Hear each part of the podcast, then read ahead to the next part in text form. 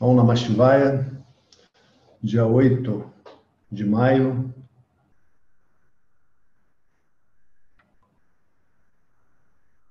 Então vamos ver as nossas dúvidas. Temos aqui.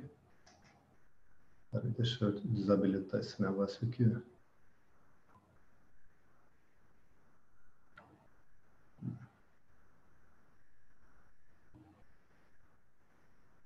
Temos aqui uma quantidade boa de dúvidas e aquelas dúvidas que não forem respondidas de imediato é porque elas serão mais adiante, ok?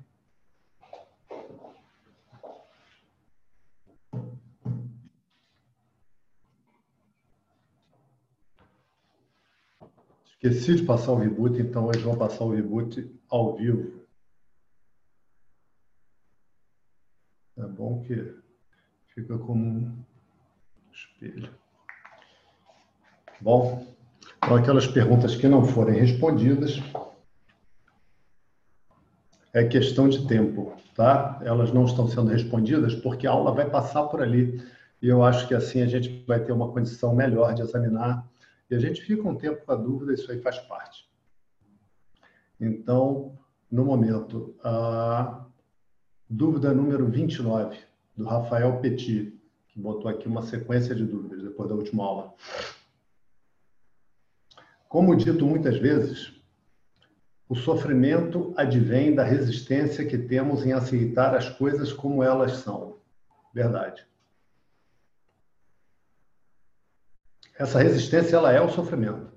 Né? Você vai se apresentar com diversas emoções. Agora, essa resistência já é o sofrimento.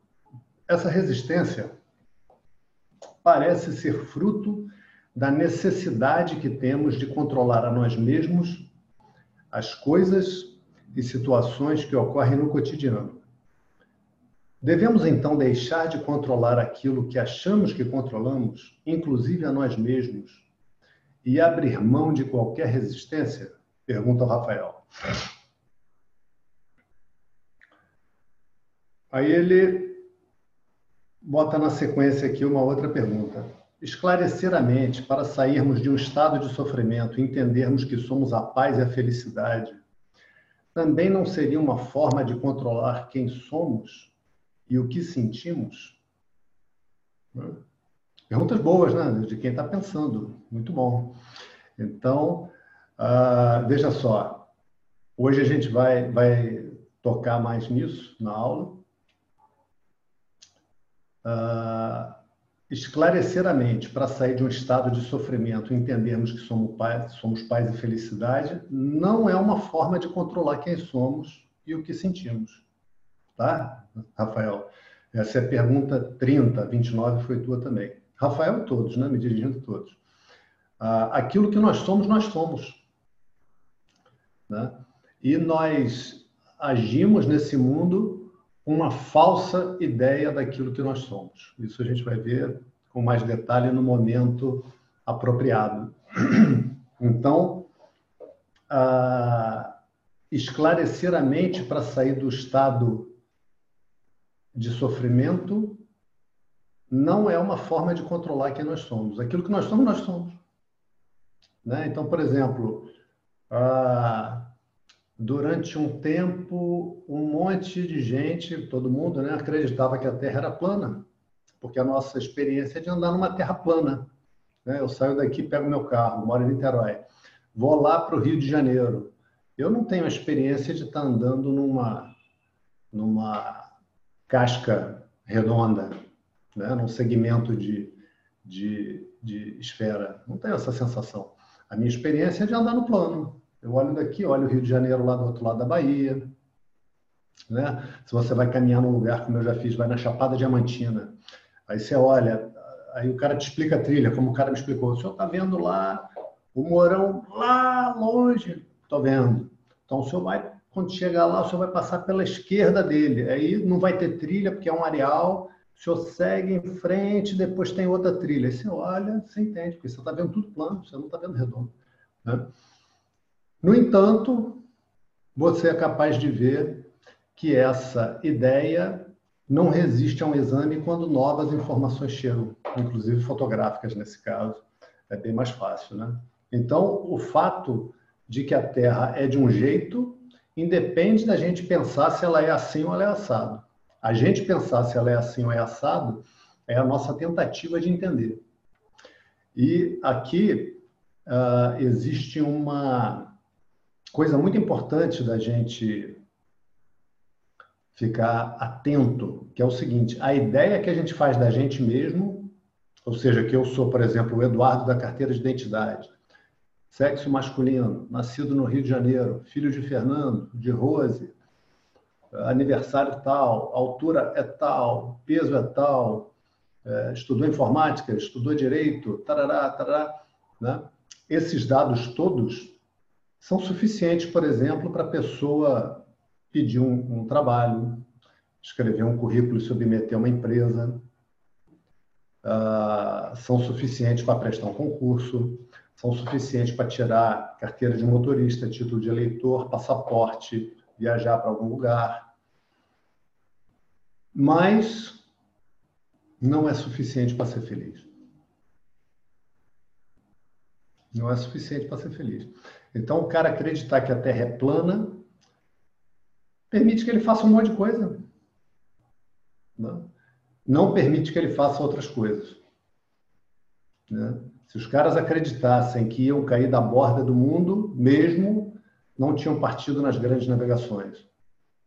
Tem um, tem um, um disco de um conjunto chamado Kansas, que é maneiríssimo, que é justamente a Terra plana e o navio chegando assim na borda e o oceano se despejando e o navio caindo da borda do mundo. Né? Se os caras achassem que iam cair da borda do mundo, imagina, vai cair aonde? Não dá nem para imaginar, né? Vai, que, que os caras vão pensar? Que ia cair infinitamente, que ia sair flutuando no espaço? O que, que acontece quando cai da borda do mundo? Né? Então, ah, o conhecimento errado, não, não, conhecimento errado não é uma palavra boa, a noção errada, ela pode ser suficiente para você fazer uma série de outras coisas. E pode ser insuficiente a partir de um determinado limite.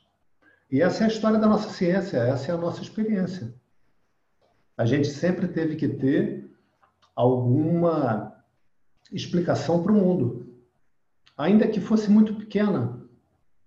É, por que, que o mundo é assim? Porque Deus fez assim. Essa, essa explicação não é pequena, ela é, ela é, grande. Ela só não é detalhada. Né? Ela não, não esclarece muito. Mas não, não, não se pode dizer que essa explicação seja pequena, na é verdade.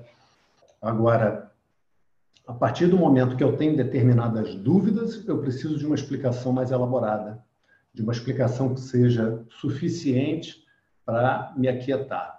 E em relação ao eu, esclarecer a mente a respeito de mim mesmo, partir do momento que, que eu escuto uma série de coisas que fazem sentido, a partir do momento que eu escuto que eu sou a felicidade, a partir do momento que eu escuto que a felicidade não pode estar vindo de fora, não pode estar sendo causada pelas experiências, porque se fosse assim, todo mundo que tivesse aquela experiência teria felicidade. Né? Isso aí a gente precisa examinar quantas vezes forem necessárias. A partir do momento que eu examinei essas coisas, que isso fez sentido para mim, e que o professor diz: olha, a noção que você tem a respeito de você está errada, cara, não dá para evitar querer saber. Sabe por quê? Porque a ignorância também é uma forma de sofrimento. Examina isso. Examina isso. Quando a gente vê uma coisa que a gente quer saber e a gente não sabe, aquilo incomoda. A gente quer saber. Né? A gente quer saber. E saber quem eu sou não é para controlar minhas emoções, é para parar de me enganar. Né? Assim como, a partir do momento que se soube que a Terra não era plana, que era redonda, isso não fez a Terra ficar redonda. Olha só que interessante. Né? A Terra não se tornou redonda. A Terra não se tornou redonda. Simplesmente você passou a saber. E aí, mesmo tendo uma experiência de terra plana, você é capaz de abandonar aquela noção de terra plana. Tá? E ver que você está andando num segmento muito pequeno e você tem a impressão de que é plano. Tá?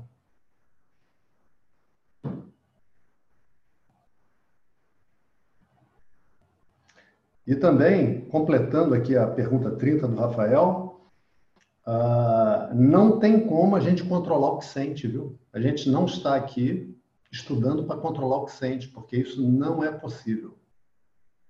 Tá? Não é possível. O controle sobre as emoções não está na mão de nós, nós aqui como indivíduos. Tá? A gente pode até entender, e vai entender, já está entendendo um tanto de, de leis, um tanto do aspecto da ordem que rege as emoções. Eu consigo entender que a minha emoção tem uma relação com a maneira como eu penso. Mas isso não esgota, vamos dizer assim, a, a fonte das emoções. A gente vai falar um pouco sobre isso hoje na aula. Tá? E aí, eu respondi de trás para frente, né, que achei que fazia mais sentido. Na pergunta 29, o Rafael fala que a gente tem necessidade de controlar as coisas. Claro que a gente tem. Né? Da onde vem essa necessidade, antes de entrar no resto da, da pergunta do Rafael? A gente tem uma crença muito firme na mente, muito firme. Imagina uma, uma árvore muito antiga, muito forte, muito grande, muito frondosa, muito forte, sabe? Forte no sentido de vigor, não só de, de, de dura, de rígida que tem raízes profundas, raízes que se abrem na terra. É essa crença que a gente tem de que eu preciso que aconteçam determinadas coisas para então eu estar feliz. Essa crença é muito forte. Essas aulas que a gente teve até agora ah, fizeram a mente pensar: poxa, será? Mas isso está muito arraigado na gente. Está muito arraigado. E leva tempo para arrancar essa árvore do solo. E é assim mesmo. E esse tempo, na verdade, é rápido para caramba, se você for ver. Porque a gente está aí há tempos incontáveis, encarnação após encarnação, nutrindo essa crença. Então, com essa crença lá e com aquele desejo de ser feliz que nunca se afasta, esse desejo está sempre presente. O único recurso que a pessoa vê é tentar controlar o mundo né? tentar conseguir alcançar aquelas situações que, no entendimento da pessoa, lhe dão felicidade. E aí, meu amigo, já era. A pessoa, na atitude de tentar controlar o mundo, e a pessoa pode até fazer isso de maneira discreta, com risinho e tal, né? É, não, eu estou aceitando e tal. Cara, ó, já era, você já perdeu quando você quer ser feliz, por quê? Quando tem um porquê na sua frase de felicidade, quando tem uma estratégia de ser feliz, porque alguma coisa vai ocorrer, você já perdeu. Pode ser que aquilo aconteça um pouquinho e já já se vai. Não tem como. Não tem como. Né? E aí, finalmente, o Rafael faz essa pergunta, né? É, devemos então deixar de controlar aquilo que achamos que controlamos, ele bota entre aspas, inclusive a nós mesmos, e abrir mão de qualquer resistência, a gente vai ver mais adiante no capítulo 2, Rafael e, e, e todos, a atitude de Karma Yoga, que é a atitude para isso, e que envolve sim uma capacidade de aceitar, uma capacidade de examinar a própria resistência e outras coisas também que a gente vai ver lá. Agora, uh, o que eu estou gostando de ver na pergunta do Rafael é que ele está entendendo que realmente a resistência é o sofrimento. Que se eu sou capaz, por exemplo, o que acontece muitas vezes com todos nós, né? muitas vezes, e com todos nós, nem estou perguntando aqui para todos, estou afirmando, que a gente é humano. Muitas vezes a gente tem angústia do nada. Do nada, entre aspas, né? Do nada, só que a gente não é capaz de dizer o que está causando aquela angústia porque você está lá lendo livro, você está fazendo alguma coisa, você continua a fazer o que você estava fazendo e psh, vem aquela angústia, né? Vem aqui, o peito parece que faz assim, né? né? Se eu sou capaz de viver isso e dizer, tá tudo bem, estou com angústia. Se tá tudo bem, qual é o problema? É, só tem problema quando não está tudo bem. Se eu estou numa situação e eu olho, vejo exatamente o que é, sem mentir para mim, sem mascarar, sem dourar a pílula, vejo a situação objetivamente e digo, tudo bem? Qual o problema? Onde que tem problema? O problema nunca está na situação que surge. O problema sempre está na minha atribuição de valor à situação. Né? Nunca uma situação ou uma emoção chegou, gritou, eu sou o problema e cheguei na tua vida. Não, é sempre a gente que diz que aquilo é o problema. Né? Na verdade, o problema está na nossa descrição, na nossa maneira de ver. Né? Então, se eu consigo ter todas essas emoções, eu estou evitando aqui a palavra sem resistência, mas é sem resistência. Se eu consigo ter todas as emoções numa boa, entendendo as emoções e me relacionando com elas, qual o problema? Qual o problema? Eu vou viver uma experiência humana. Né? Então vamos começar a aula, que a gente vai chegar nesse ponto na aula. E acredito que hoje a gente conclua esse capítulo. Aí depois a gente vai fazer um apanhadão, uma colheita das dúvidas, do que for possível. Possível é, né? Eu digo assim, algumas coisas serão mais convenientes deixar um pouquinho mais para adiante quando a gente chegar no texto. Então vamos lá.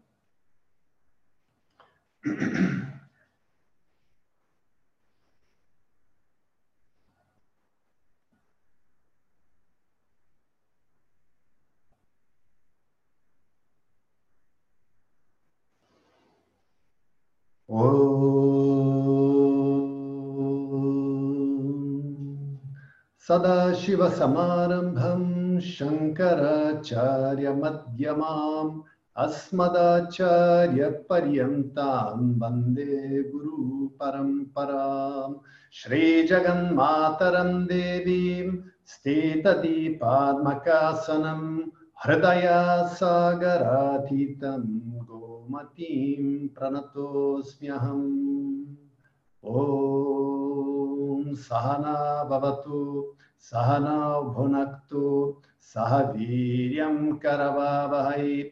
तेजस्विनावदीतमस्तु मा विद्विषावहै। ॐ शान्ति शान्ति, शान्तिः।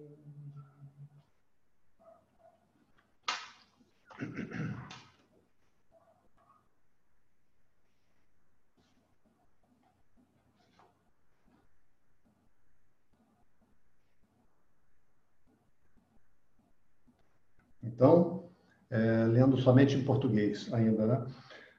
O, o verso 43 disse lá, né? Arjuna, tomado com aquela agonia, e falando para Krishna, e Krishna lá ouvindo.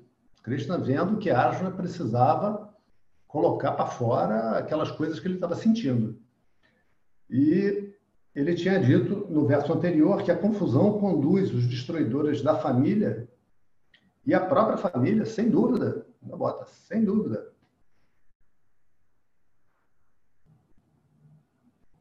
Anáraka, que é aquele local de sofrimento no pós-morte. Né? Eu estou evitando a palavra inferno, que a gente tem a ideia de uma coisa infinita, o inferno, né? onde os seres vão para sofrer infinitamente, o que seria uma coisa terrível e inaceitável né, para a mente. Inaceitável.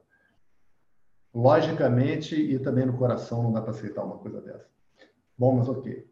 Ah, e ele disse né, que os ancestrais vão ficar privados dos oferecimentos, das orações, né, e aí, né, porque eles estão lá recebendo essas orações. E aí ele prossegue no verso 43 com esses atos negativos, esses pápanos, né? esses atos defeituosos, do Sheiri e Teiri, os destruidores da família trazem confusão à sociedade. E o eterno Dharma da sociedade e da família é destruído. Ou seja, qual é. Vamos entender aqui o que está acontecendo. Tem duas coisas sutilmente acontecendo aqui uma alimentando a outra. Uh, tem uma outra que a gente já viu, que é a dor de asma. Ele está com uma dor enorme. A Arjuna está olhando aquela situação e está pensando, cara, o que, que eu estou fazendo aqui? Né? A gente já se viu nessa situação também, todo mundo. Né? Eu queria que, de repente, as coisas começassem a brilhar em torno de mim aqui e eu fosse teleportado, como no episódio lá da Jornada nas Estrelas, né? da Enterprise. Apareço lá em outro lugar, não queria estar nessa situação aqui. Situação terrível.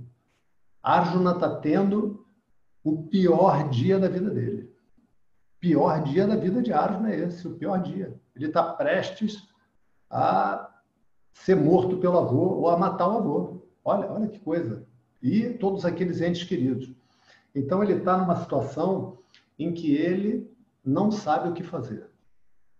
A situação de Arjuna é aquela situação que a gente já deve ter vivido também, todos aqui eu creio, que quando o meu sofrimento é muito intenso, quando o meu sofrimento ele é muito profundo e eu estou numa situação que eu tenho que tomar decisão, a minha mente me esgota. Vocês já viveram isso? A mente entra num processo de pensamento, você examina a situação, você examina a situação, você examina a situação, você examina, examina, examina, examina, examina, conversa com um, conversa com outro, conversa com outro, e fica, e, e às vezes pesquisa na internet, né? Ah, não sei se eu me separo ou se eu não me separo. Né? Por exemplo, exemplo de situação dolorosa, difícil, é dolorosa. A dor da separação é uma dor muito difícil. E esse processo causa um esgotamento da pessoa. A pessoa fica exausta. A pessoa dorme e não descansa. Porque mesmo quando a pessoa dorme, a mente fica a 200 por hora procurando uma saída para aquela situação. E nesse processo, algumas pessoas perdem peso, algumas pessoas entram num processo de exaurimento da mente e se deprimem, ficam deprimidas. Algumas pessoas entram num processo de raiva, algumas pessoas entram num processo de se afastar das pessoas, porque aquele assunto dá uma gastura, as pessoas veem aquilo e as pessoas querem falar, até porque te amam, veem que você está numa situação daquela e querem dar opinião. Né? Querem dar aquele conselho que você não pediu. E você não está aguentando, cara. Tem hora que você não está aguentando, você se afasta das pessoas. Essa é a situação de Arjuna. Né? Toda essa dor, toda essa confusão, todo esse cansaço e essa imensa tristeza desesperadora, porque ele vai ter que tomar uma decisão. Né? Então, nesse processo, ele entra no mecanismo do ego que a gente ainda não falou desse personagem, né, que está na nossa mente. Quem chegou para a aula de dúvidas viu lá que eu falei que vai ser objeto desse estudo eu, eu examinar quem eu sou. Afinal de contas, eu estou sabendo bem direitinho quem eu sou. A ideia de que eu sou o Eduardo, de que eu sou a Tereza, a Laura, o Lucas, o Marco, está certa essa ideia? Está 100% certa? Ela é suficiente para eu ir comprar um pão, ela é suficiente para eu fazer um concurso, ela é suficiente para eu assinar um contrato, para me casar, é suficiente para eu morrer, né? Porque aí pegam um boneco, enterram, botam o nome lá, data de nascimento, data de morte. Né? Agora, essa identidade, ela está 100% certa? Ou tem algo a respeito dela que eu não estou sabendo? Né? Então, o que acontece é que a imensa maioria das pessoas sequer desconfia da possibilidade dessa identidade com o corpo e com a mente não ser exata. Né? E todos nós, desde pequeno, desenvolvemos aquilo que nesse estudo vai se chamar de ahamkara. Cara é fazer. Aham é eu sou. Então, fazer eu sou quer dizer ter um conceito sobre aquilo que eu sou. Eu tenho que ter um conceito sobre aquilo que eu sou para que eu possa me relacionar com as pessoas.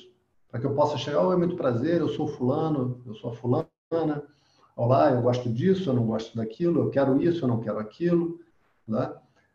Todas essas interações sociais, elas são baseadas numa noção de eu. Eu, quando vou ao mundo como personagem desse mundo, eu tenho inclusive uma carteira de identidade foi, foi falado hoje na introdução à aula. Né? E o problema desse indivíduo da carteira de identidade é que ele tem conhecimento limitado, força limitada, capacidade limitada. Tendo conhecimento e tendo capacidade limitada, eu quero ser ilimitadamente feliz. Na é verdade, recordando que a gente já viu para trás, eu não quero uma felicidade de 8 da manhã às 9 e meia. Tá bom para você 8 da manhã às 9 e meia? Não, tá bom. Que história é essa? Quero felicidade o dia inteiro. Tá bom. Você vai ter felicidade nota 5 o dia inteiro. Não, que nota 5, cara. Você quer nota 6? Não, que nota 6. Você quer nota 10? Pelo menos nota 10. Se é o máximo nota 10, eu quero nota 10. Não tem limite para a felicidade que eu desejo. No momento que eu identifico um limite, aquilo revolta a minha mente meu coração examina. No momento em que eu vejo que algo vai me fazer mais feliz, está na ilusão ainda, está na ignorância. Se algo vai me fazer mais feliz, eu não tenho opção. Eu vou desejar aquilo e vou me esforçar em direção àquilo. Tá?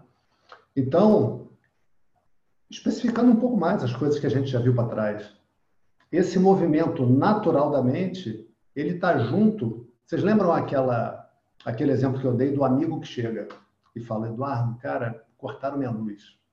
Preciso de 90 reais para pagar minha conta de luz, que cortaram minha conta, cara. Eu não tenho dinheiro, eu preciso. Eu estou com a família no escuro lá, estou desempregado, estou passando esse momento de dificuldade. Se Deus quiser, vai se equilibrar, mas no momento eu preciso. Você pode me emprestar 90 reais? Aí, claro. Você dá os 90 reais para o amigo. Por que, que o amigo precisou me pedir 90 reais? Porque ele não tinha. Porque ele não tinha. Né? Quando ele não tem, o que, que ele vai fazer? Vai obter fora. É o que se chama de dar um jeito, se virar.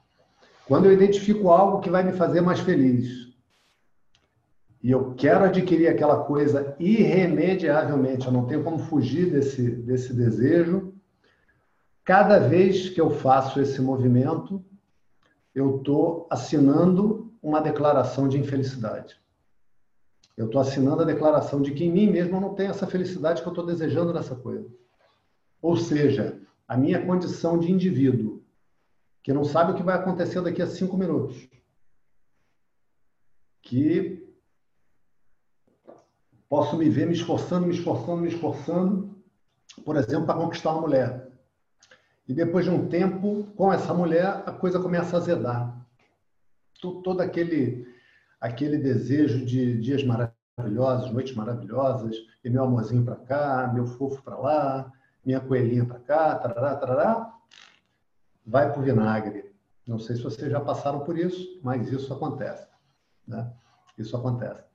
Então, Aí o cara se vê, caramba, eu lutei, lutei, lutei, lutei, lutei, fiz o maior esforço, trabalhei, fiz tudo para essa mulher, né? Eu falo assim, né? Fiz tudo para essa mulher e agora ela conheceu esse outro cara e vai, vai embora com o chefe, se apaixonou pelo chefe, né?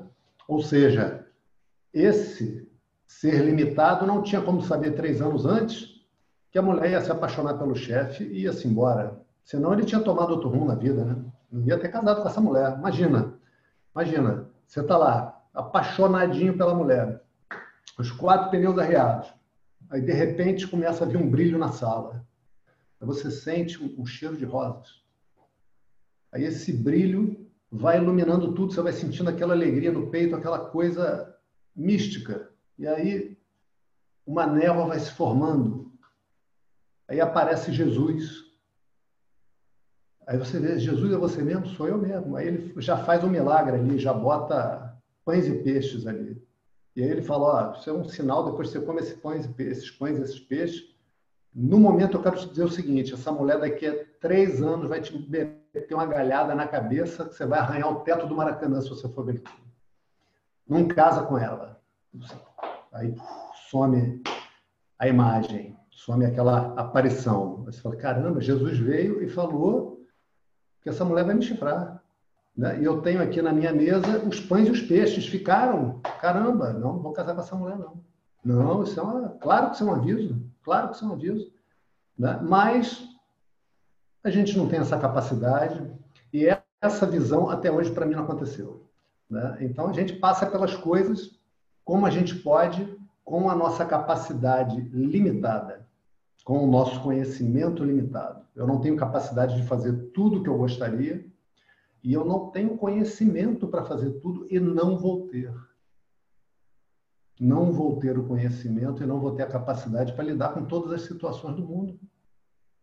Essa é a situação do indivíduo. Ou, usando as palavras que eu usei antes, a situação do arrancara, daquilo que eu digo que eu sou. A situação do ego, do personagem. Então, eu vou usar todas essas expressões ao longo desse nosso curso indistintamente. Esse personagem, portanto, ele jamais vai admitir isso, só se a situação estiver muito ruim e ele estiver com um terapeuta, mas ele sofre inescapavelmente de baixa autoestima, porque ninguém gosta de ser um infeliz. Fala, não, eu não sou um infeliz, não. Então, cara, então senta aí. Senta aí e fica feliz se você não é infeliz. Todo mundo aqui é feliz, tá, gente? Estou falando todo mundo é feliz num nível profundo, verdadeiro. No nível do personagem, todo personagem é infeliz.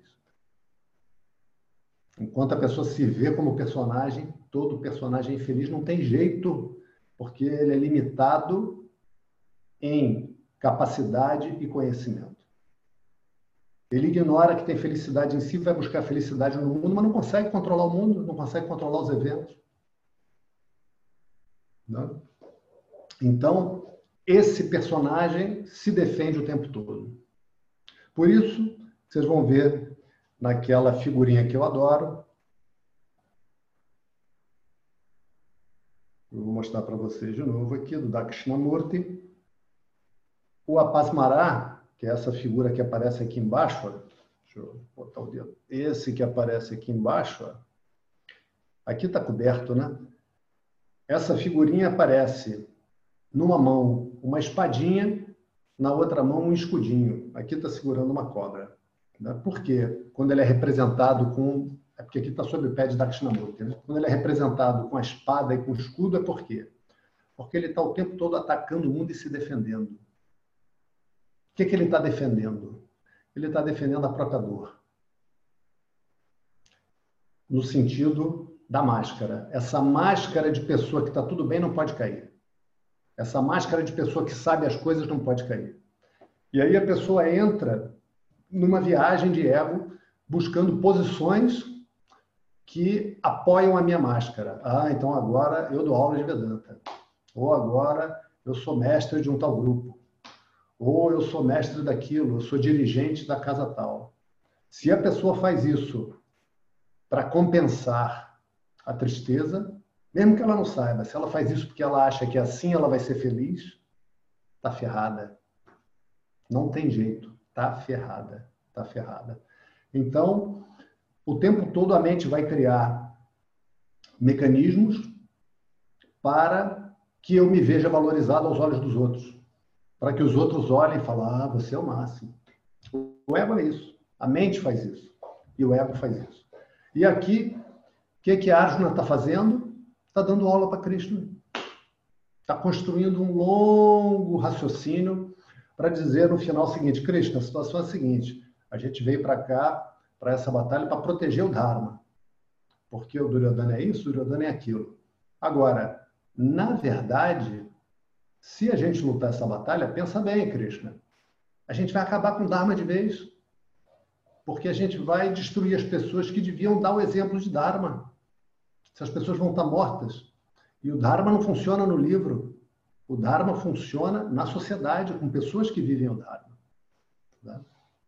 Então, assim, Arjuna, vamos dizer assim, é, deixa eu ver uma expressão em português para isso, tenta salvar as aparências da sua situação. Ele não está ali com as pernas tremendo de dor, de angústia, porque ele é um grande guerreiro, ele é o máximo. Ele está ali pensando no Dharma. Ele está ali pensando no bem de todos, pensando no bem da sociedade. Ele está ali falando, Krishna, vamos pensar melhor. Né? Viemos até aqui, mas agora a situação que nós estamos vendo é essa. E aí continua. Né? E aí ele continua repetindo a mesma coisa, né? no 44. Ó oh, Janardana, nós escutamos que é inevitável a permanência no inferno daqueles homens cujo Dharma da família é destruído. Ou seja, o tempo todo os argumentos dele vão para o Dharma. Né? Vão, olha, nós precisamos proteger o Dharma. Eu estou achando que essa guerra não foi boa ideia. Sabe, Cristo? Puxa, chegando até aqui, deu esse trabalhão na. Puxa vida, mas eu estou achando que não foi boa ideia. Acho que a gente está fazendo mal para o Dharma. Né? E aí ele continua agora nas Lamentações. No verso 45 ele vai dizer: Ai de nós, preparados para matar nossa própria gente por ambição de poder e prazer, nós decidimos cometer um grande erro. Né? Ora, se eles vencem e retornam à, situação de família real, tarará, tarará, é fato que eles vão ter os prazeres do reino. Né? Vão ter lá as dançarinas, vão ter o teatro, vão ter o palácio, vão ter comida boa para quem estava morando no mato, né? 12 anos morando na, na floresta. Vão ter poetas que vão cantar as glórias dele todos os dias. Imagina isso. Pô, deve ser difícil isso, né? Deve ser difícil isso. Cansou do poeta que, que te bajula, manda entrar o bobo para contar umas piadas. Aí entra o bobo e conta umas piadas. Enfim. Mas, em nenhum momento, o desejo deles, aquilo que os moveu para entrar nessa batalha, foi isso. Em nenhum momento você olha para trás, todas as discussões eram em relação a tudo que estava sendo feito no reino. A enganação que os afastou, então legitimamente a posição era deles, e mais ainda, que eles estavam lá, Duryodhana e seus apoiadores, como se diz aqui no Rio de Janeiro, tocando terror. Estavam tocando terror no reino, roubando desbragadamente. Os caras, os caras botavam juízes que soltavam os corruptos. Botavam juízes que diziam que as barbaridades estavam certas. Né? O povo não podia se defender. Né? Crime adoidado, mas era negado que o povo pudesse se defender. E assim ia. Né? E aí, no verso 46, Arjuna chega no ápice dessa viagem do ego, dessa tentativa do ego de se mostrar como grandioso, como compassivo, como sendo, na verdade, uma pessoa que está ali falando a partir da generosidade do seu coração. Arjuna chega agora num ponto em que ele diz o seguinte, no 46, se os filhos de Dhritarashtra, armados, matassem a mim, desarmado e submisso nessa guerra, essa morte para mim seria melhor. Ou seja, aqui a palavra não significa que eles foram lá e desarmaram ele, significa que ele foi lá sem arma. Uma pessoa que está sem arma, que a gente no português usa a mesma palavra para as duas coisas. Né? Se o cara está sem arma, está desarmado. Se tiraram as armas dele, ele foi desarmado. Mas aqui são duas palavras distintas. Ou seja, se ele vai lá sem arma nenhuma e os caras, submisso, e os caras vão lá e matam ele, para ele seria melhor. É o que ele está dizendo. Aqui, Krishna deve ter dado aquela puxada de ar, sabe? Assim, não acredito que eu estou ouvindo isso. Né? Não acredito que eu estou ouvindo isso. Né? Porque é o fim da picada o que Arjuna está dizendo. Né? Mas o ego faz isso. O ego faz a gente querer parecer alguma coisa e às vezes esse processo é bastante ridículo. E a situação de Arjuna aqui no momento chegou ao ponto do ridículo, aonde ele, que é um kshatriya, que tem o dharma, o juramento, o treinamento de defender o que é certo, a justiça diz que se eles viessem e me matassem desarmado, era melhor. Matar, você ameaçar alguém que está desarmado, você roubar alguém que está desarmado, já era causa de pena de morte. A pessoa está lá, trabalhou. Vem o outro com a arma e fala: me dá o dinheiro ou eu te meto a espada. Esse, esse ladrão, dessa maneira, era pegar e matar. Essa era a regra. E aí ele diz: se eles me matassem, não é se ameaçassem com arma, não. Se eles me matassem, era melhor para mim. olha o estado, né? É um estado lastimável da mente da pessoa que se coloca no ponto da indignidade, de se deixar matar. Esse é o ponto da indignidade. Esse é o ponto em que a pessoa é reduzida à incapacidade de lutar pela própria vida. E sobre isso a gente vai falar ainda. Né? E aí, no verso 47, Sanjaya fala de novo. Vocês lembram quem é Sanjaya? Sanjaya é aquele conselheiro do rei, cego, do Dhritarashtra, que tem televisão, aquela capacidade de ver a distância. É ele que está contando. A Gita toda é Sanjaya contando para Dhritarashtra. E aí Sanjaya diz o seguinte, que Arjuna, tendo falado dessa maneira no campo de batalha, deixou de lado o arco e as flechas. Sentou-se na carruagem, com a mente completamente tomada por tristeza. Reparem que Krishna, nesse momento, ainda não falou nada. Krishna não deu uma palavra, está deixando Arjuna esvaziar seu coração, mostrar essa face do ego, de quem está tentando bancar o bonzinho. Olha, o bonzinho é uma coisa muito lastimável. Tem hora da, da gente ser bondoso. E tem hora que a gente tem que saber ser forte, né? ser forte com força. Porque às vezes ser bonzinho exige força também. Né? Tem, sobre esse ponto, tem uma pergunta legal do, do Rafael Petit, que ele pergunta assim, se Jesus, quando se deixou matar, se ele era um bonzinho, um bobo, se fazendo de bonzinho, ou se ele sacrificou um Dharma menor por um Dharma maior. Adorei a pergunta. Então, Jesus sacrificou um Dharma menor por um Dharma maior. Qual era o Dharma menor? Era ele se preservar, que é nosso direito e nosso dever, e ajudar a preservar os outros. Mas a situação de Jesus era muito extraordinária. Muito extraordinária. Né? Jesus é considerado um avatar e veio principalmente para os povos do Ocidente. Né? Que desenvolvem várias compreensões a respeito de Jesus, e eu não vou discutir isso aqui. Mas uma coisa, Jesus deu exemplo da consciência de não ser desse corpo. Exatamente essa identidade que a gente está conversando aqui. Né? Tanto assim que quando ele vai entrando em Jerusalém para a Páscoa, Pedro fala para ele: Senhor, não vai para Jerusalém, porque vão te prender e vão te matar. E ele fala: Afasta-te de mim, Satanás. Satanás aqui, a palavra Satã quer dizer obstáculo. Não quer dizer outra coisa, quer dizer obstáculo. É para mim um obstáculo. Porque para ele estava difícil. Porque ele estava vivendo a natureza humana. Tu para mim é pedra de tropeço. Tu, tu para mim é um obstáculo. Para isso eu vim. Para isso eu vim. Né? Então ele diz também, né?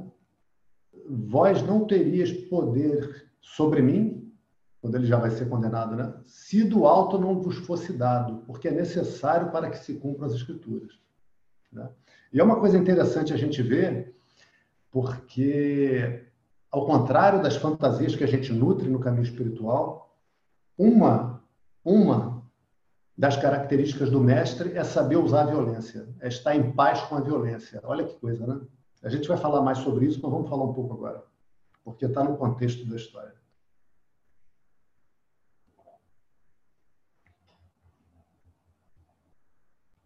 A gente tem a fantasia do bonzinho, porque para compensar nossa baixa autoestima, a gente quer que os outros gostem da gente. Né? Mas eu quero que gostem de mim se gostarem de mim. Se não gostarem de mim, resposta do Swami Dayananda para isso. Entra na fila. Tem um monte de gente que não gosta de mim. E vai ter sempre. E vai ter sempre. Então eu vou procurar fazer o que é certo. Sem fantasia de querer que os outros gostem de mim. Se gostarem, tá bom. Agora, eu vou fazer alguma coisa para os outros gostarem de mim, aí já não sou mais eu. Eu já vou estar tá me adaptando para ver se eu consigo ser de um jeito que a pessoa gosta. Isso não dá certo. Eu vou ser eu mesmo. E você não consegue equilibrar um ato violento sem outro ato violento. Né? o traço que é dado do mestre é a rimsa, que é a preservação da paz, que é a não violência.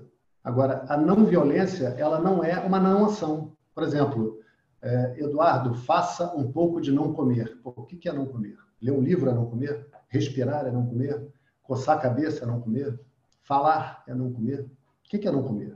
Não existe uma ação negativa. Então, a rimsa é o equilíbrio da violência. Então, quando a violência surge, está errado eu permitir violência contra mim. Como é que eu equilibro a violência? Praticando um ato em sentido oposto com a mesma intensidade. Então, se o cara me joga uma bolinha de papel, eu falo, meu irmão, para de jogar, cara, está incomodando. É o suficiente. Se o cara está com uma pedra, fala, cara, ó, você está com pedra, vou te tacar pedra também. Se a pessoa me faz grosseria, por exemplo, um caso que aconteceu, teve um curso que a gente ficou internado dois meses com o professor lá. E aí teve uma dificuldade, é, aí uma colega na casa, né, que a gente faz tudo, faz a comida, faz a limpeza, lava roupa, faz a compra, cozinha para os professores, cuida de tudo, os alunos que fazem. E aí a colega, é, eu falei alguma coisa, ela falou, ah, não gostei, a próxima vez eu vou ser muito grossa com você. Eu falei, olha, se você for muito grossa comigo, eu vou ser muito grosso com você também. Já fica avisada. Não foi, cara, não foi grossa. Não foi grossa.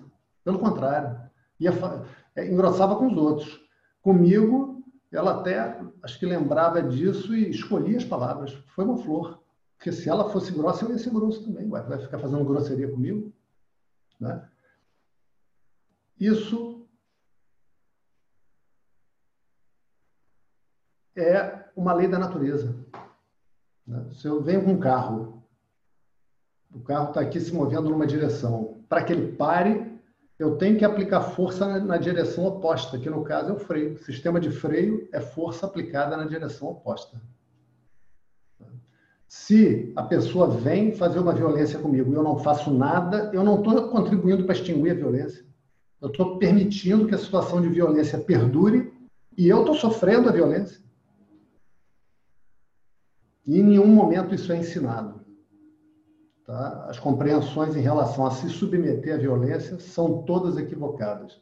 E aproveitando a, a pergunta excelente do, do, do Petit, a gente observa, inclusive, esse exemplo na vida de Jesus, já que essa foi a pergunta dele, né?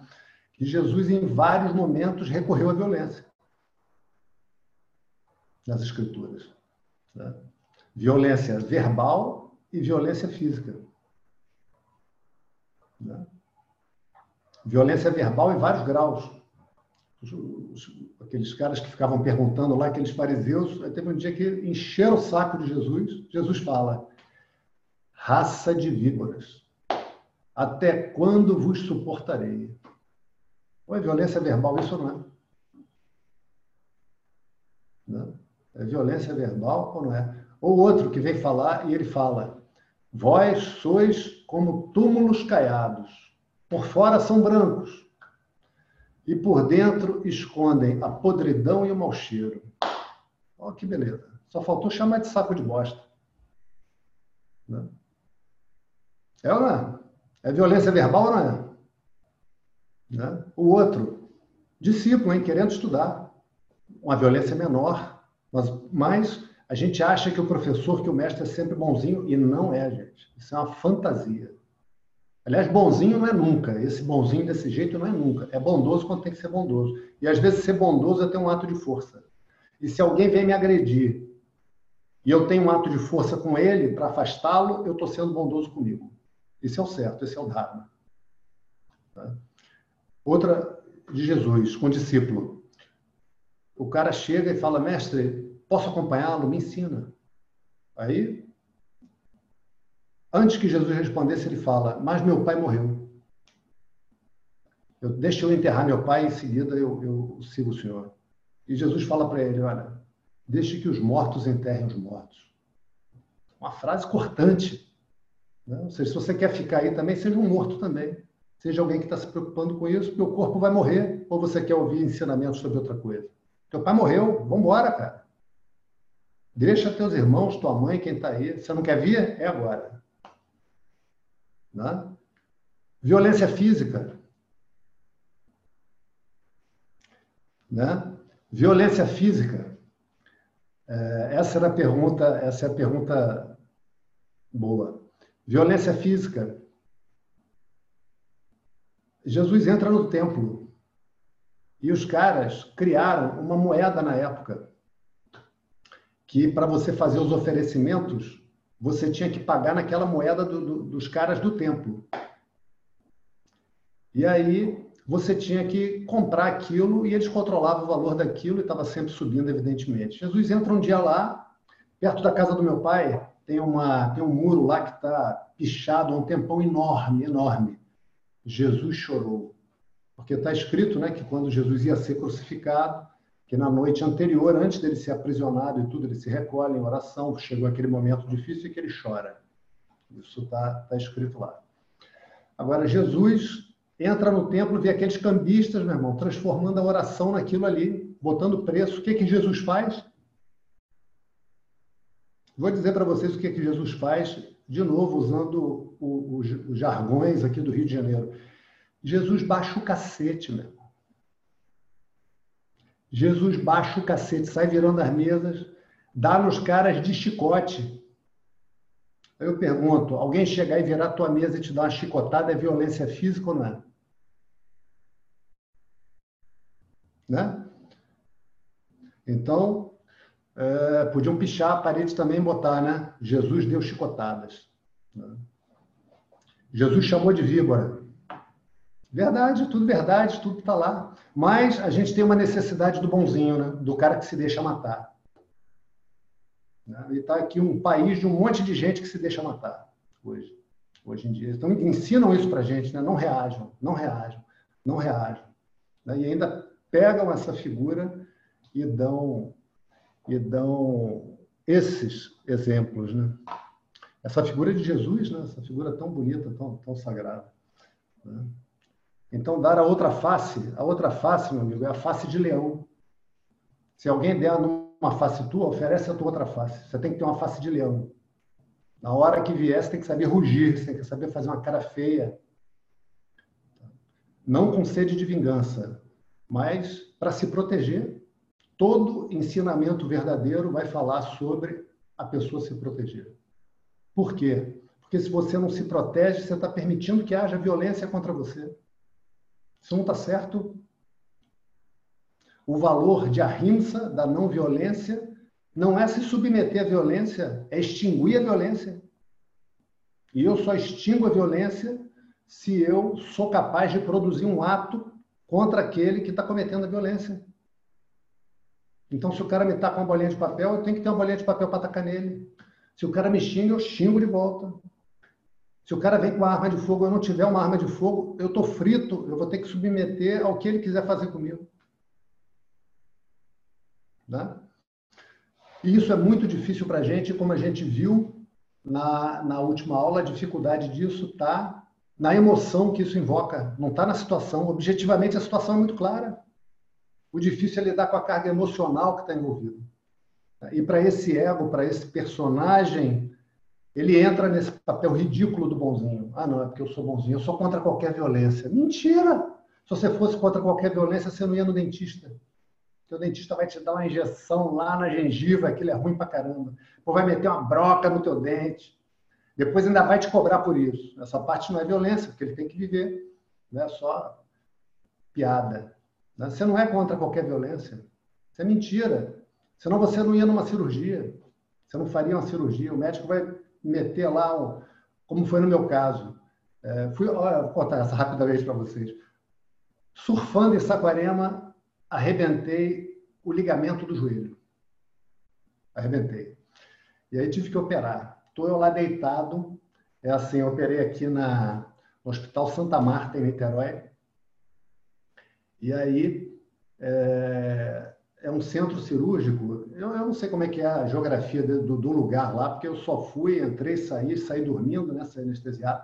Mas na entrada do centro cirúrgico tem um engarrafamento de macas das pessoas que vão ser operadas e que vão ser levadas para as suas salas né, de operação. E aí tinha pessoa chorando, tinha pessoa rezando desesperada. Eu estava rezando também sem desespero, mas estava. Anestesia geral, né? E também que corra tudo bem com o joelho. Aí o médico foi, entrei, estou ali na minha, né? O médico deve ter achado que eu estava entediado, veio conversar comigo. Aí ele começou a explicar a cirurgia. Aí ele pegou assim, olha, essa é a furadeira que nós vamos meter na tua perna. Então, aquilo não foi agradável, não foi legal. Aí, é... aí eu olhei, pô, é igual a furadeira que eu tenho na minha casa.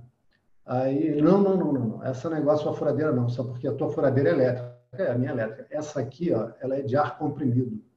Porque não pode ser elétrico, porque quando a gente mete isso na, na pessoa, espirra sangue pra caramba. Dá vontade de ir embora, né, cara? Dá vontade de falar, pô, irmão, tu não tem outro assunto, não? Já, vamos falar de futebol um pouco, vamos falar de política. Já é, já é ruim o suficiente falar de política, né? Enfim, aí o cara me deu mais algumas explicações escabrosas lá, e felizmente foi chamado, teve que, que cuidar das situações, mas tudo bem, não, não, não me impressionou muito. Mas não foi bom também. Ou seja, Cara, isso é uma violência ou não é violência? O cara vai meter uma furadeira no, no, meu osso e vai espirrar sangue a tal ponto que não pode ter uma ferramenta elétrica. Tem que ser uma, uma, uma de ar comprimido. É violência ou não é violência? É violência para curar. Meu joelho ficou ótimo. Eu fiz fisioterapia depois. Foi difícil a minha recuperação.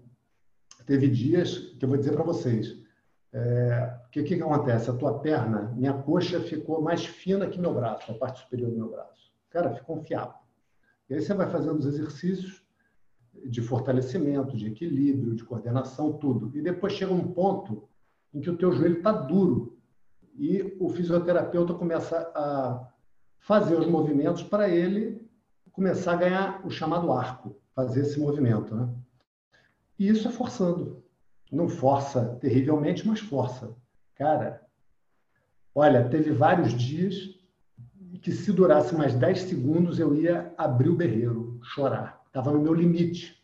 Limite. Quando eu levantava da maca, a maca estava ensopada de suor. Ensopada. Ele vinha, secava e passava álcool para poder outra pessoa ser atendida. Aí eu pergunto, é violência ou não é violência? É claro que é violência para curar. Para curar. Então, quando Arjuna não quer praticar violência contra os outros, é para deixar eles praticarem violência contra todo o povo. É como o pessoal diz aqui: ah, não, não pode atirar no bandido. Pô, o cara tá de fuzil, meu irmão. Você vai fazer o quê? Vai jogar flores nele? Né? Ah, professor, esse assunto é muito duro. Eu sei, eu sei. E o que é duro é a emoção que vem. Como toda situação, a única coisa que a gente identifica como difícil nas situações é a emoção que ela desperta. Tá? Agora, o que há para ser feito, precisa ser feito. Porque senão a gente se submete à violência do outro. Né? E é o que a Arjuna está dizendo. Eu vou aqui então deixar que eles me matem. Esse é um absurdo completo. Isso aqui é no caso de Arjuna, o nosso povo é um povo educado para ser indefeso e ainda achar que é bonito se declarar indefeso. É, é uma lástima isso. Vários povos na Terra não são assim. Não é assim na Finlândia, não é assim na Suíça, não é assim nos Estados Unidos, não é assim no Canadá, né? mas aqui no Brasil ainda é assim. Né? Agora, Arjuna tinha educação, ele tinha arma e sabia usar arma, e o papel dele era proteger as pessoas do abuso do outro. E ele diz agora, finalmente, eu vou me deixar matar. E falando isso, se sentou na carruagem, porque se tivesse uma mesa para se enfiar debaixo, ele se enfiava. Se tivesse uma cama para se enfiar debaixo, se enfiava. Sentou profundamente arrasado, profundamente abatido sob o peso da tristeza, sob o peso da confusão e de não saber o que fazer. Tá? E aí a gente chega então ao final do primeiro capítulo da Gita. E eu vou ler aqui o encerramento e vamos falar um pouco sobre o encerramento. Om Tat Sat Iti Srimad Bhagavad Gita Vidyayam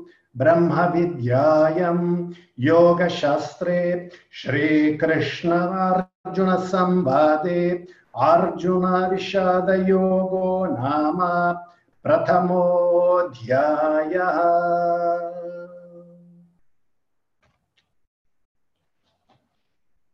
Ok. Então, todo final de capítulo da Gita vai ter esse cântico mudando o título do capítulo. Então ele começa dizendo assim: Om Tat Sat. Om é o nome de Brahma, é o nome da divindade. Om Tat Sat quer dizer, discutimos tudo isso, vimos um monte de coisa, mas a única coisa que existe é Brahma, a realidade é Brahma. Ok, sobre isso a gente vai falar depois, mas ele já coloca aqui.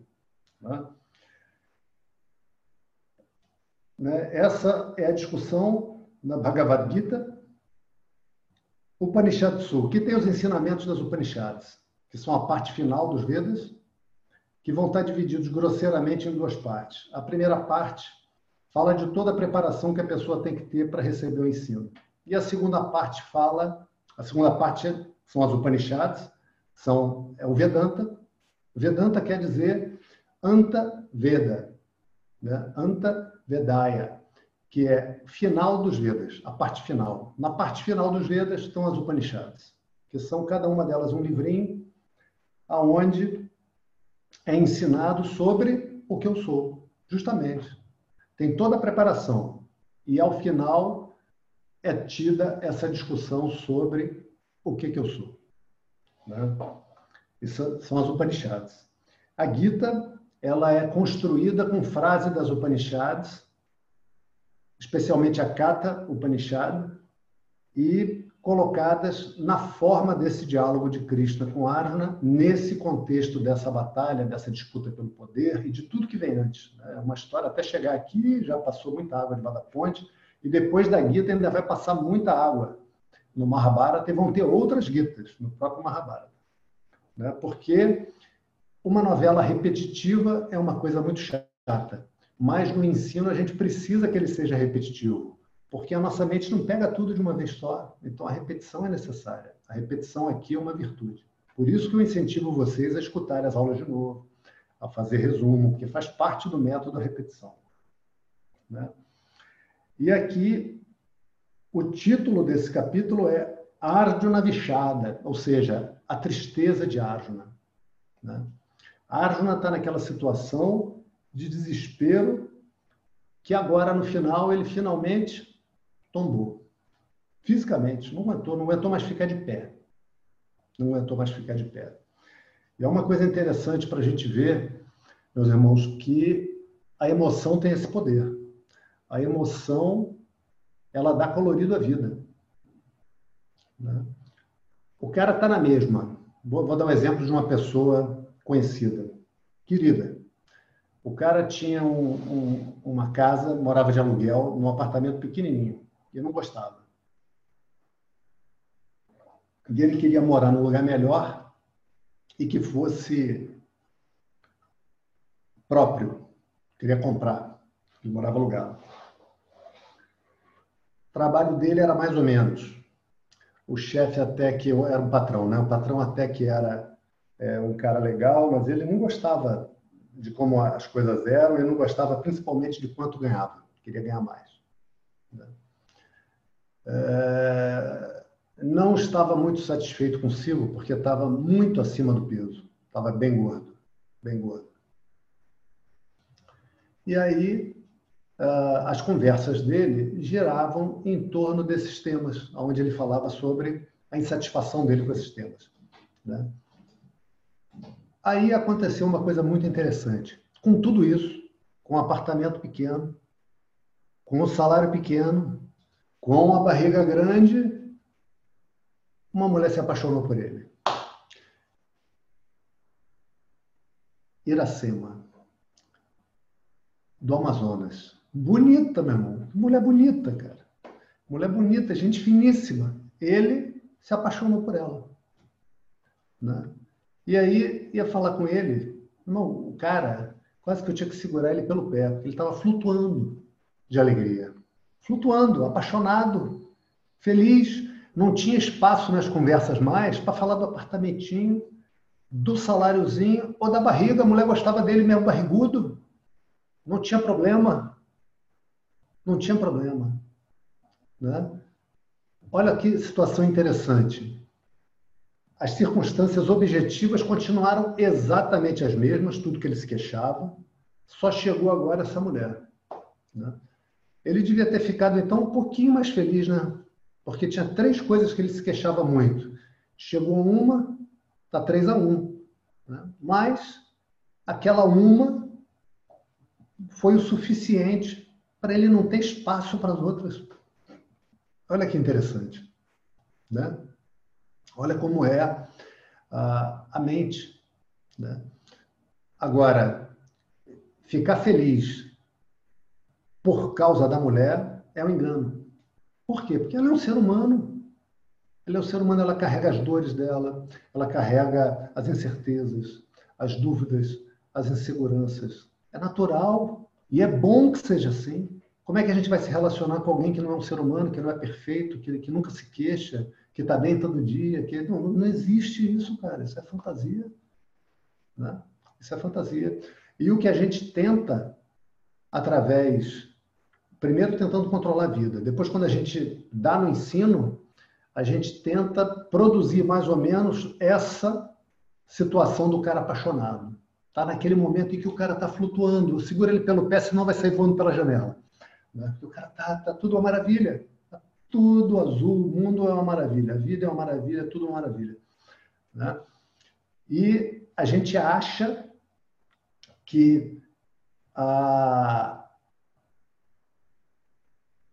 a gente vai passar por um processo em que as nossas emoções vão ser corrigidas. Em que a gente vai passar por um processo em que eu não vou ter mais as emoções. Bom, não é assim. Não é assim. A gente vai continuar a ter as emoções que a gente tem, graças a Deus. Senão a gente ia se tornar, cara, uma coisa não humana. A gente ia se tornar um ser muito assustador. Pensa bem. Imagina você estar tá conversando com uma pessoa. É, existe uma, uma corrente religiosa que diz assim: que Jesus é um espírito que vem encarnando há muito tempo, mas que nunca errou. Sempre teve uma caminhada reta, nunca, nunca errou. Meu irmão, demite esse. Esse eu não quero. Bota outro que já tomou umas cachaça, que já fez um monte de besteira, que chegava atrasado no trabalho. Bota alguém que errou, porque como é que eu vou aprender de alguém que nunca errou? Eu erro pra caramba. Esse não serve para mim, eu preciso de outro. Eu preciso que coloquem para mim um cara que no passado, não agora, né? Mas que no passado saiba o que é ter ciúme, o que é ter raiva, o que é ter tristeza, frustração, confusão, não saber o que eu vou fazer agora, o que eu faço da minha vida. Porque se ele é um, um, um elfo, ele tem que ensinar para os elfos. Pô. Eu não sou elfo. Eu sou ser humano. Né? Eu sou ser humano. Então, a ideia que a gente tem de que a mente ela vai ser corrigida e que esse monte de emoção que eu estou tendo eu vou parar de ter, essa ideia está fora da realidade. Tá? Essa ideia não é verdadeira. Essa ideia não é verdadeira. Teve uma, uma situação muito interessante que o professor Jonas me contou uma vez, contou para a turma lá, nossa, né? E ele falou o seguinte, que ele foi para a Índia lá atrás, quando ainda estava com a mente confusa, ainda estava com como diz aquele livro, O Coronel e o Lobisomem, ainda estava com aquela gastimonha. Essa palavra é muito interessante, né? A sonoridade dessa palavra, gastimonha. Então, ainda estava com aquela gastimonha. E aí teve a chance de falar com o Swami Paramartananda. E o Swami Paramartananda é um grande mestre. Né?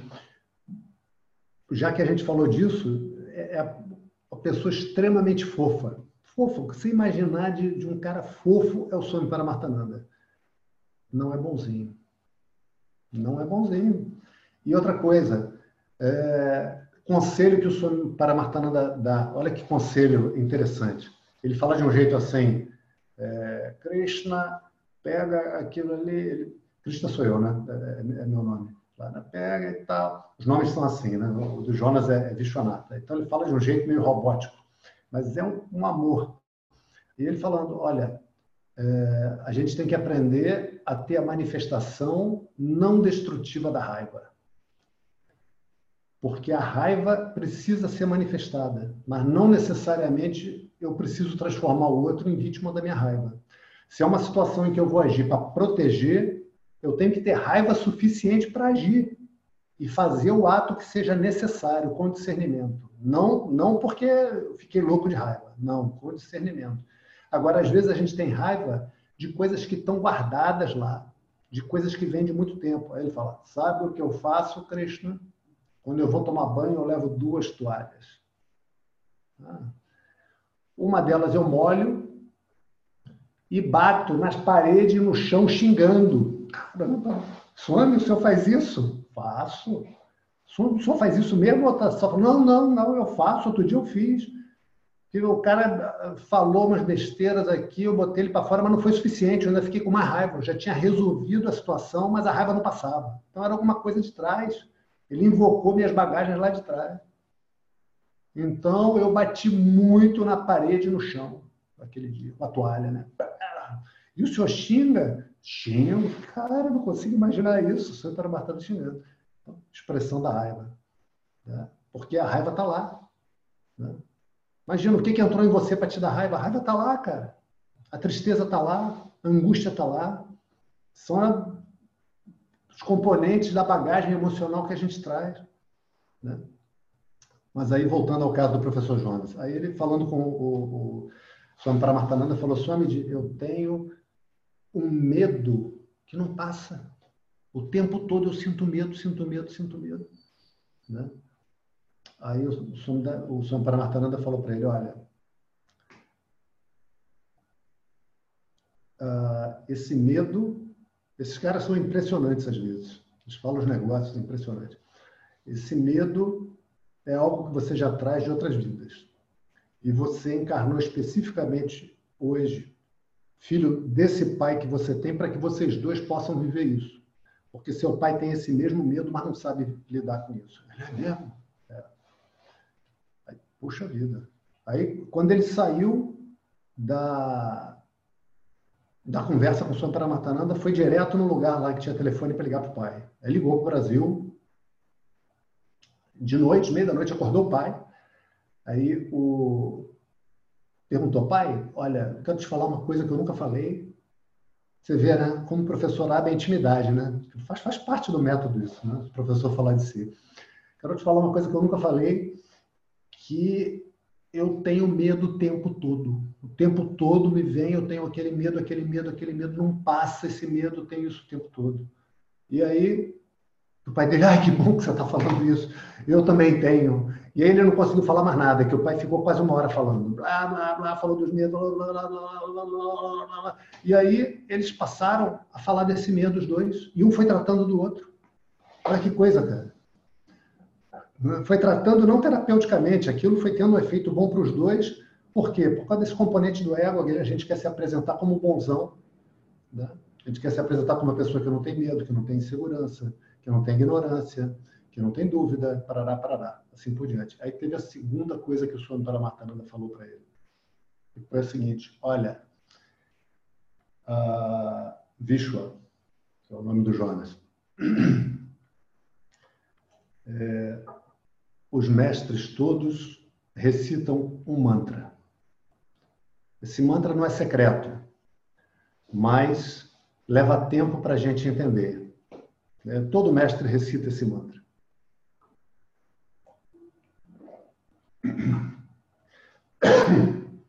Esse mantra é o seguinte: a minha mente é um lixo. Fede. Graças a Deus eu não sou minha mente. A minha mente é um lixo, fede. Graças a Deus eu não sou minha mente. Porque esse trabalho que a gente está fazendo no estudo não é o trabalho de consertar a mente, porque a mente é perfeita do jeito que está. E às vezes a nossa medicina, a nossa psicologia tenta consertar a mente da pessoa, dá remédio para a pessoa, né? faz um monte de, de, de coisas que atrapalham mais do que ajudam. Tá, tá. Faz ali uma tamponagem, sabe? Bota um band-aid no tiro. O cara levou um tiro e vai botar um band-aid. Só você não está vendo o buraco, mas o buraco está lá. Não cura o buraco. Né? Com todo respeito a esses profissionais. Depois a gente pode falar mais sobre isso, sobre a, a convivência com esses profissionais no ashram, né? é uma coisa muito legal. Deles caindo em si, né? Deles vendo que, que, na verdade, a ajuda que eles dão é muito superficial quando dão. Né? E, na verdade, a mente fede. Graças a Deus eu não sou a mente. O trabalho que a gente faz é de reconstruir a compreensão sobre a nossa identidade. Como a gente falou antes, acho que foi, foi na parte da aula de dúvida, né? Aí vocês vejam a gravação, quem não viu. Eu olho para a Terra, né? Para eu andar daqui até o supermercado, pouco importa se a Terra é plana ou se a Terra é redonda, mas para lançar um satélite importa. Né? Para ter GPS importa. Né? Então, para uma série de coisas, saber quem eu sou de verdade não importa. Para eu ir ali comprar um pão, um mestre com conhecimento, o Niane vai ali compra um pão, o ignorante compra o pão, o bandido desce do morro e compra o pão também. Né? Então não depende do nível de maturidade da mente nem de conhecimento para você comprar um pão. Para ser feliz depende. Para se entender feliz, para eu estar vivendo as minhas emoções bem, ok. Né? Então, aceite o fato, examine esse fato e aceite porque você é capaz de ver que a mente é limitada, que a mente necessariamente não terá capacidade de entender o mundo todo, que eu vou ter uma série de emoções lá de trás que eu não vou saber lidar com todas elas. É assim. Tem hora que eu tenho ciúme. Posso ter ciúme porque eu não posso ter ciúme. Pô, eu tô careca, imagina. Não é meu caso agora. Imagina que eu tô com a namorada mais nova que eu. Tô com 52 anos. Aí começa a namorar uma mulher de 38. Aí chega um cara 10 anos mais novo, todo bombadão, bonito. Tu não vai, não vai dar uma, uma ponta de ciúme? Pode ser, né? Aí a gente reconhece a glória do outro, está de parabéns, está fazendo mais exercício, está se alimentando melhor. Realmente, quando tem cuscuz com leite condensado, eu como. Eu podia dispensar o cuscuz, mas eu como cuscuz. Inclusive, estou aqui de quarentena, fiz um tabuleiro de cuscuz também. Estou comendo sozinho cuscuz aqui. Por isso que eu lembrei do, do exemplo do cuscuz. Né? Então, ok, eu reconheço o outro. Né? Eu não posso ter tristeza? Por que eu não posso ter tristeza? Né? Por que, que a mente não pode passar por um estado de tristeza? Por que, que eu não posso ter uma angústia do nada? Estou sentado no sofá aqui lendo mensagem. Aí começa uma angústia. Qual o problema, cara? O problema é ter problema. O problema é a mente dizer, ah, não, essa angústia eu não quero, essa angústia eu não quero. Né? Todas essas emoções não são incompatíveis com a felicidade e com a paz que eu sou a paz e a felicidade assumem todas essas formas na mente. Por incrível que pareça, por difícil que seja. Mas depois a gente já vê. A gente já viu um pouco sobre a raiva em relação a isso. Né?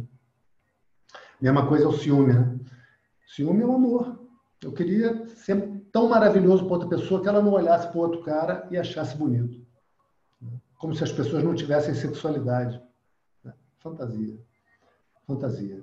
Então, a mente em nenhum momento será estritamente perfeita, essa é a natureza da mente. Natureza perfeita da mente. Perfeita. Aceita isso.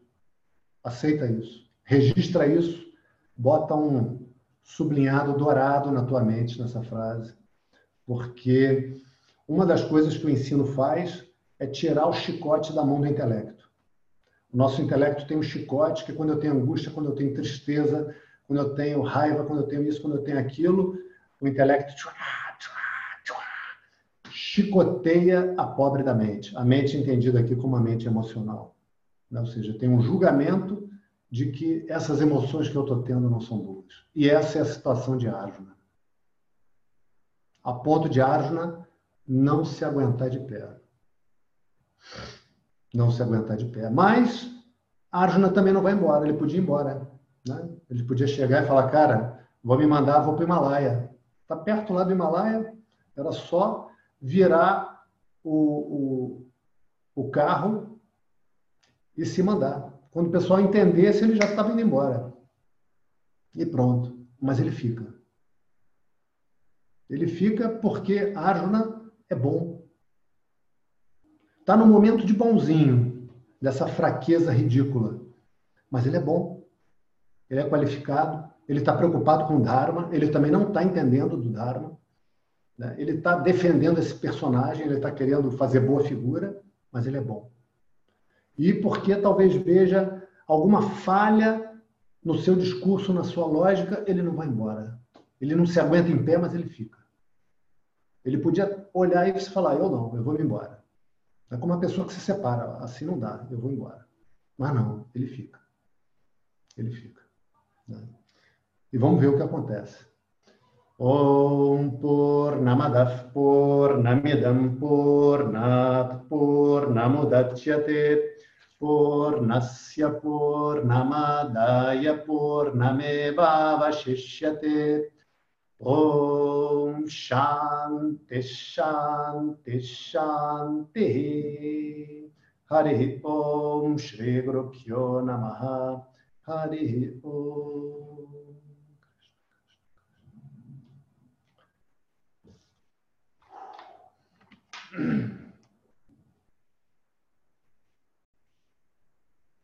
Ok, pessoal, boa noite. Se alguém quiser falar algo,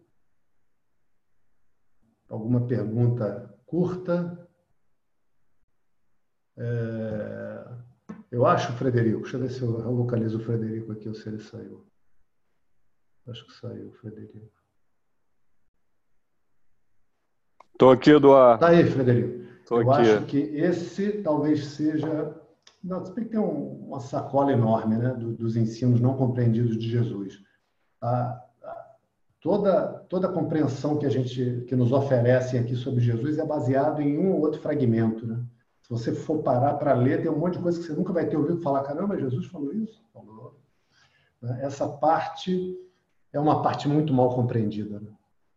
Porque se ele, fala, se ele falasse isso para a gente se submeter à violência, era para a gente desconsiderar todo o resto. Porque é uma receita de ruína, né? Ok? Nenhuma pergunta? Então, vou dar um abraço em vocês. Enquanto eu vou falando assim, eu estou dando chance para vocês fazerem alguma pergunta, se quiserem. Ricardo, Laura, Fernanda, Rogério, Leila, Patrícia. Patrícia eu nunca vi. Acho que a Patrícia bota mas não não está lá, que eu nunca vi. Passou ali. Lilian. Professor, Opa, quem está perguntando? Gustavo. Fala, Gustavo, como é que tá? É, tudo bem. É, eu cheguei tarde porque eu estava com dor de cabeça, não, não consegui entrar no início da aula. É, na verdade, não sei se é uma pergunta, eu vou abordar um tema, é, talvez seja uma pergunta que veio na última aula, que foram é, apresentado algumas emoções como contraponto a a, a felicidade barra paz, né? Achei bastante interessante uh, essa paridade. É, e me veio uma, não sei se é uma emoção ou um humor ou um estado que é muito frequente, que é seria o inverso da da paz. É, no, no caso eu, eu, eu coloco como inquietude, quer dizer, é um estado de inquietude é, da pessoa. É, quando se observa que você não está com paz, ou não está com felicidade, mas no meu caso mais específico, não está com paz, é, e isso, é, de alguma forma, é, é, é um estado do personagem, né? É um estado do personagem, quer dizer, a paz ela está lá por trás. Mas isso, a busca de, de, de, de deixar esse estado por trás, às vezes é angustia, quer dizer, ou você vive ou não vive, é, você não se sente confortável com esse estado.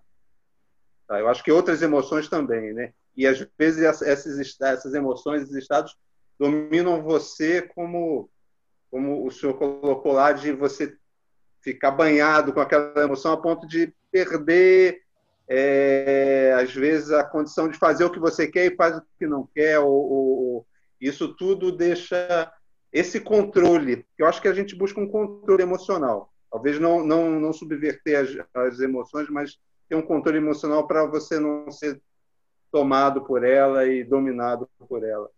Esse caminho também é, é de alguma forma é, é, um caminho que é que Vedanta nos leva ou não, estou errado? Não, tá certo. A gente não ser cavalgado pela emoção é, é uma coisa que a gente busca. Isso é um grau. Então, por exemplo, não tem nada de errado eu ter raiva. Tem nada de errado. Isso que o professor Jonas fala que ele tinha muito medo, no meu caso é raiva. Muita raiva. Muita raiva. Né? E não tem nada de errado. Quem é que está escolhendo, determinando a emoção que vai sentir? Oi, Patrícia, estou te vendo, hein? é, ninguém. Né? Outra coisa é a emoção crescer a tal ponto, ou eu uh, ter o hábito mental de me entregar à emoção e simplesmente perder o discernimento nessa onda emocional. Isso, em geral, custa muito caro. Em geral, é o prenúncio de coisas que a gente vai fazer e vai se arrepender muito. O preço é caro para pagar. Eduardo.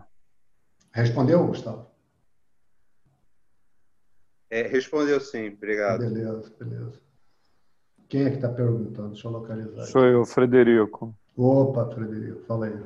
Cara, primeiro eu queria te dizer assim que eu sou extremamente grato pela por essa por esse ensinamento que você dedica às pessoas de uma forma gratuita. Isso tem uma implicação muito grande.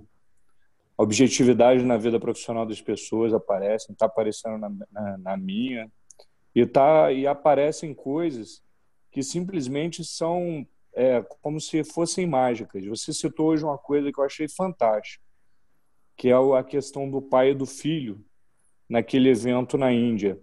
Hoje meu filho duas horas da tarde perguntou para mim assim, papai, eu não consigo dormir no meu quarto sozinho porque eu tenho medo de fantasma. E eu, eu, pai, nunca dormi no meu quarto antes de 13 anos de idade, que eu sempre tive medo de fantasma. E até hoje eu tenho medo de dormir sozinho. E ele me perguntou agora, três e meia da tarde, assim, papai, como eu faço para dormir no quarto sozinho sem medo de fantasma? E o que eu disse para ele agora há pouco foi, não sei. Eu tenho medo até hoje de dormir sozinho. eu vou dormir com você. É ótimo, foi muito honesto, hoje, muito bom. Isso aconteceu hoje, cara. Há duas horas antes maravilha, de me preparar para assistir essa aula. Show de bola. dividir isso de forma a ser um testemunho bacana do que, que bom. acontece.